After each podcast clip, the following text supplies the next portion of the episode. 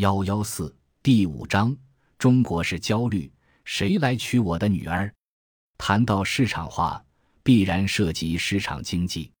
有人将市场经济单纯的理解为一种资源配置方式，这是表面现象，最多是市场经济的功能之一。就市场经济在中国的发展，我们发现，它实际上具有改造人们的世界观和价值观。甚至是颠覆传统文化的功能。中华传统文化由于市场经济的介入，是否会在当下戛然而止，无法再继续下去了？三十多年改革开放和市场化建设，中国社会的利益博弈与权力秩序发生了重大的变化。简言之，这是由计划经济到市场经济的变化。换个角度来看。我们也可以把它理解为社会由家庭本位转向了个人本位。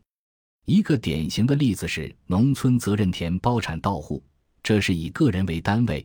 这一点，严云祥的研究也证实了这一点。这种由家庭本位到个人本位的改变，从根本上改变了农村社会的赡养关系、婚姻关系和代际关系。再以城市中的拆迁为例。拆迁费和回迁房的计算标准也是以人头为标准，这些对中国社会产生了重大影响，在很大程度上形塑了人们的私有财产关系和私有财产权利，其影响力不可低估。个人权利和个人利益的张扬带来了个体的解放和自由，但是自由从来都是要付出代价的，其直接的一个后果就是造成了个人与他人。个人与集体、个人与国家之间的紧张感，打破了传统社会中的家国结构的和谐格局，滋生了一些传统的农耕文化中不存在的信任危机和博弈行为。以农民为例，我们对农民的道德评价一般包括两类：老实巴交和奸诈狡黠。在自然经济占主导的社会形态中，在相对封闭的熟人社会中。这种行为模式不会带给他们不好的结果，相反，它会提升他们在熟人社会中的声望。在市场经济占主导的社会形态中，农民将老实巴交的作风留在了农村，在城市里，他们采取了城市人的行为规则和道德规范。因此，市场经济带给中国的不仅仅是长达多年的两位数增长。是数十亿人的脱贫和少数人的中等富裕。或许，它已然直接威胁到传统价值和文化的存在。数千年以来，中华民族从未经历过如此重大的变迁，由自给自足的自然经济直接转变为市场经济。改革开放以来，来自西方的经济新自由主义在中国开枝散叶，为世界历史提出了一个新的命题。变迁如此巨大，涉及人口如此众多，如何能够持续三十多年的发展和进步，却没有伴随着剧烈的社会革命和动荡？处于剧烈变迁中的中国社会，究竟依靠什么作为稳定器和凝聚核？经济日益富强和威权主义并未衰退的国家，暴力和血腥的市场，虚无缥缈和若有若无的社会。还是家庭。一九四九年新生政权建立以来，以阶级斗争为纲和以经济建设为纲两条发展思路的引导下所进行的社会主义建设的结果之一，就是市场不是西方意义上的市场，市场也不再是传统意义上的市场，而传统本身已变更或者被再造，仅剩下核心家庭，在农村。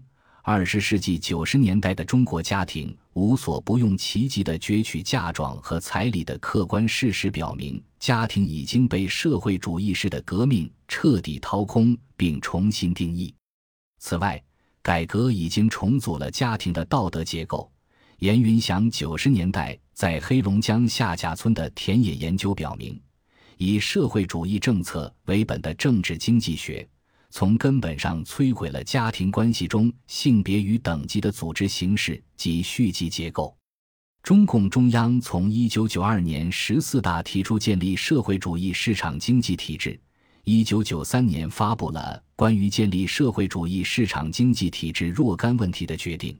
二零零三年，中共十六届三中全会审议并通过了中共中央关于完善社会主义市场经济体制若干问题的决定。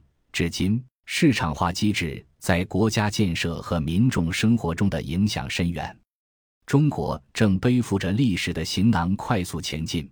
人类学家关注的是改革的修辞与市场的力量到底怎样改变晚期社会主义中国老百姓的生活。或许，社会学者可能会对如下问题更感兴趣：一九七八年以来，中国城市的市场结构究竟发生了怎样的变化？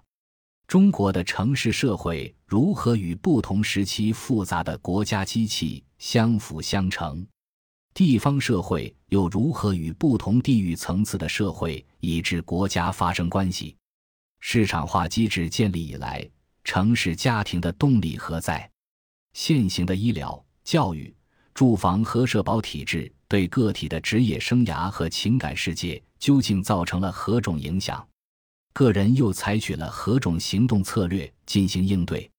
国家、家庭和个人三者的关系？在社会主义市场化机制的框架中发生和即将发生怎样的变迁？本集播放完毕，感谢您的收听，喜欢请订阅加关注，主页有更多精彩内容。